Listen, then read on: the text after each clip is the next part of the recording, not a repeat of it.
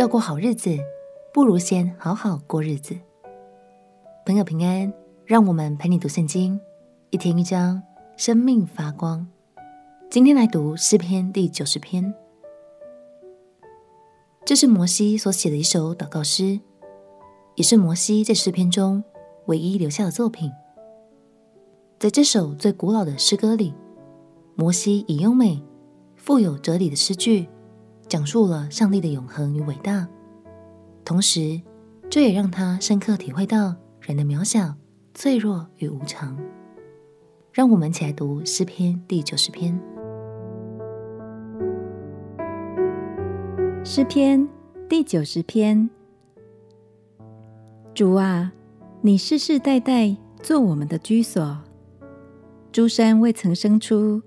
地与世界，你未曾造成；从亘古到永远，你是神。你使人归于尘土，说：“你们世人要归回。”在你看来，千年如已过的昨日，又如夜间的一更。你叫他们如水冲去，他们如睡一觉。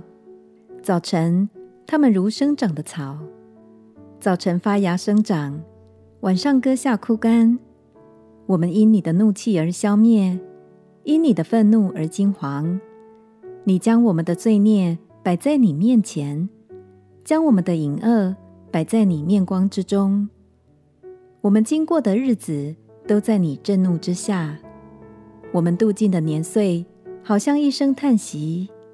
我们一生的年日是七十岁，若是强壮，可到八十岁，但其中所经夸的。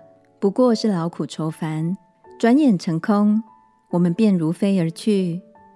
谁晓得你怒气的权势？谁按着你该受的敬畏，晓得你的愤怒呢？求你指教我们怎样数算自己的日子，好叫我们得着智慧的心。耶和华啊，我们要等到几时呢？求你转回，为你的仆人后悔。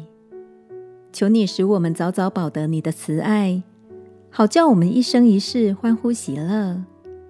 求你照着你使我们受苦的日子和我们遭难的年岁，叫我们喜乐。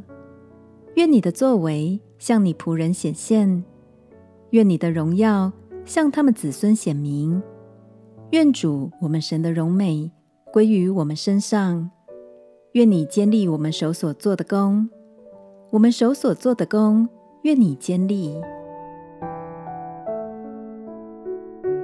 在神的永恒中，一千年就像我们睡一觉醒来那么转瞬即逝；但在我们的生活中，时间却有着巨大的影响力。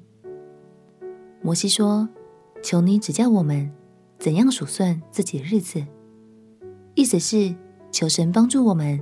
能有智慧地安排每一天的生活，活出美好，而不是在漫无目的的忙乱中消磨掉短暂而宝贵的光阴哦。今天就让我们一起把这句经文背起来，求你指教我们怎样数算自己的日子，好叫我们得着智慧的心。以后当你在安排每日的行程与计划之前，不妨就先用这句经文来祷告，求神带领吧。我们一起来祷告。亲爱的耶稣，求你教导我，好好珍惜、安排每个日子，活出美好、有智慧的生命。